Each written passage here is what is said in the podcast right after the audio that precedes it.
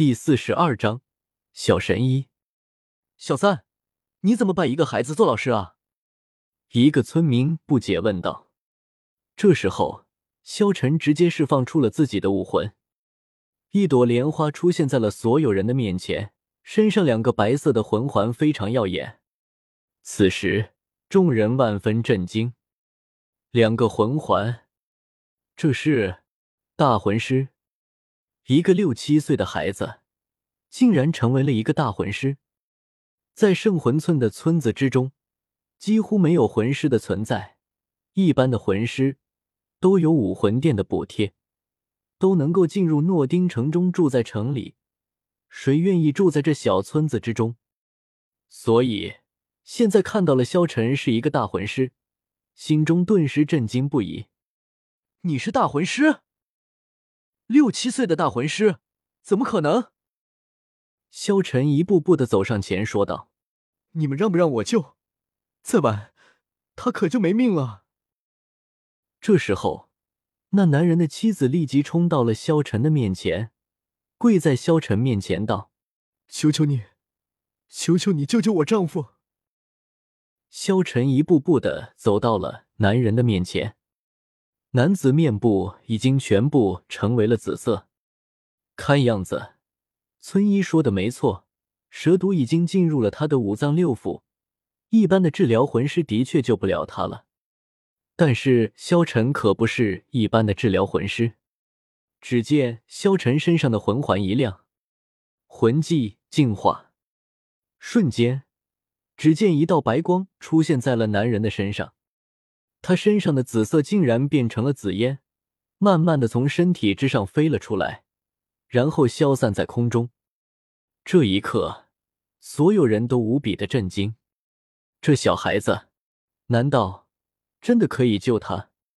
萧晨用净化驱散了男子身上的毒之后，然后他的魂环再度亮了一下，魂技治疗，瞬间。只见萧晨的治疗魂技施展在了男子的身上，没过多久，就见男子睁开了眼睛，全部好了。这一刻，在场的所有村民全部傻眼。那男子醒了过来，他立即坐了起来，看着自己的身上没有一点事情，他有些不敢相信，他不是被毒蛇咬了吗？这，这是怎么回事？我为什么没事？这一刻，那个女人立即抱住了她的丈夫，眼泪掉了出来，然后将她丈夫拉下了床，来到了萧晨的面前。丈夫，赶快谢谢恩公，是恩公救了你。男子惊讶的看着面前这个孩子，心中无比震惊。难道，难道真的是这个孩子救了他？这只不过是一个六七岁的小孩子。如何救了自己？这时候，老杰克也说道：“你还不谢谢人家？”那男子见老杰克村长都这么说了，自然是相信了，连忙带着妻子跪在了萧晨的面前，道：“小神医，谢谢你救了我，你们的大恩大德，我们不知道如何才能报答。”萧晨笑了笑道：“这是小三的村子，小三是我的徒弟，我出手是应该的。”你们不用报答，不行不行，一定要报答的，这是救命之恩，我们永生难忘。两口子立即道。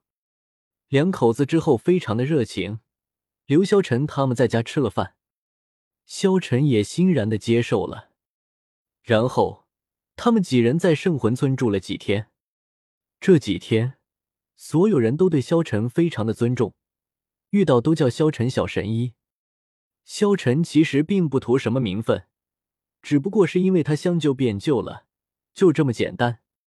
几天之后，萧晨准备回诺丁学院了。这时候，村子里面的人非常的热情，全部过来给萧晨送礼。被萧晨救了的那两口子，抓了两只鸡，两只鹅，带了一篮子鸡蛋，让萧晨带着去学校吃。他们这样的家庭，这些恐怕就是他们的所有了。萧晨本来想要拒绝，但是那两口子太过热情，萧晨根本就拒绝不了。后来，萧晨只好接受了那一篮子鸡蛋，人家才作罢。还有其他的村民送鸡蛋的最多，老杰克也给唐三他们送了一篮子鸡蛋，所以他们这一趟来，别的没有收获多少，但是鸡蛋倒是收获了不少。离开之后，萧晨将所有的鸡蛋装在了自己签到的储物空间之中，然后几个小家伙坐在马车之上。就这样回诺丁学院了。这时候，小五开口道：“哎，这么多鸡蛋，什么时候吃得完啊？”王秋儿也说道：“是啊，小三，你的村子太热情了。”这时候，古月娜坐在萧晨的怀中，萧晨敲开了一个煮熟的鸡蛋，剥了壳喂到古月娜的嘴边：“娜儿，吃鸡蛋。”谢谢萧晨哥哥。娜儿咬了一口鸡蛋，然后将剩下的凑到萧晨的嘴边。萧晨哥哥也吃。萧晨将剩余的鸡蛋一口吞下。这时候，另外三人傻眼的看着萧晨和古月娜。小五露出了一丝羡慕的眼神，看着萧晨道：“喂喂，你们俩能不能检点一点？秀文爱也背着我们一点啊，我们还在车上呢。”就是。把我们全部当狗来杀！王秋儿冷哼了一声，萧晨笑了笑，看着他们两道：“你俩也要？要不我喂你们？”哼，我才不要！小五一脸傲娇的转过了身，王秋儿也傲娇不已，冷冷道：“谁稀罕？”这时候，唐三默默的走出了马车，来到了前面驾车，摇了摇头道：“哎。”看来我才是最多余的那个。驾！驾！唐三赶着马车，朝着诺丁学院走去。夕阳西下，一路上几个小家伙有说有笑，其乐融融。